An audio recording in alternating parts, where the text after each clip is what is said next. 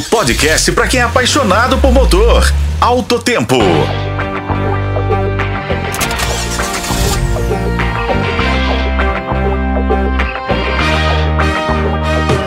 Olá, amigos de Autotempo. Já estamos no último mês do ano, hoje é dia 5 de dezembro. E em nosso primeiro encontro desta semana, nossa pauta será uma picape esportiva da Ford, a Raptor, que é uma versão com adrenalina da conhecida Ranger.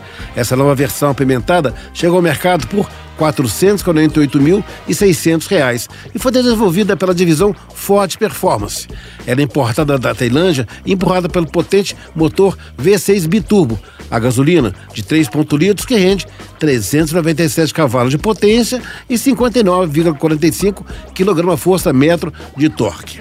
Acelera de 0 a 100 em apenas 5,8 segundos e usa transmissão automática de 10 velocidades.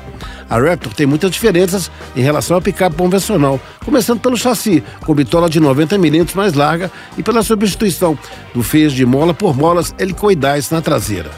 Quando comparado ao modelo original, a Ranger Raptor fica 10 minutos maior em comprimento, 193 em largura e 40 em altura.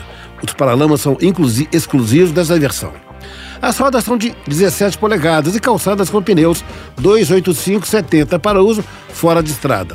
A maior entre as picapes médias da Ford é a, Raptor.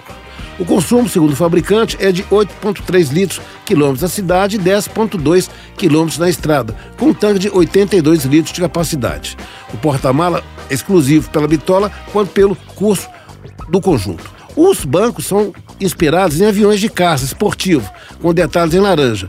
O pacote tecnológico é bastante semelhante ao da Ranger, Ranger Limited, mas completa com diversos assistentes de condução e de segurança, com alguns itens exclusivos, como faróis em LEDs e preparação para instalação elétrica de acessórios. O painel de instrumentos é de digital de 12,4 polegadas e foi desenvolvido especialmente para a Raptor.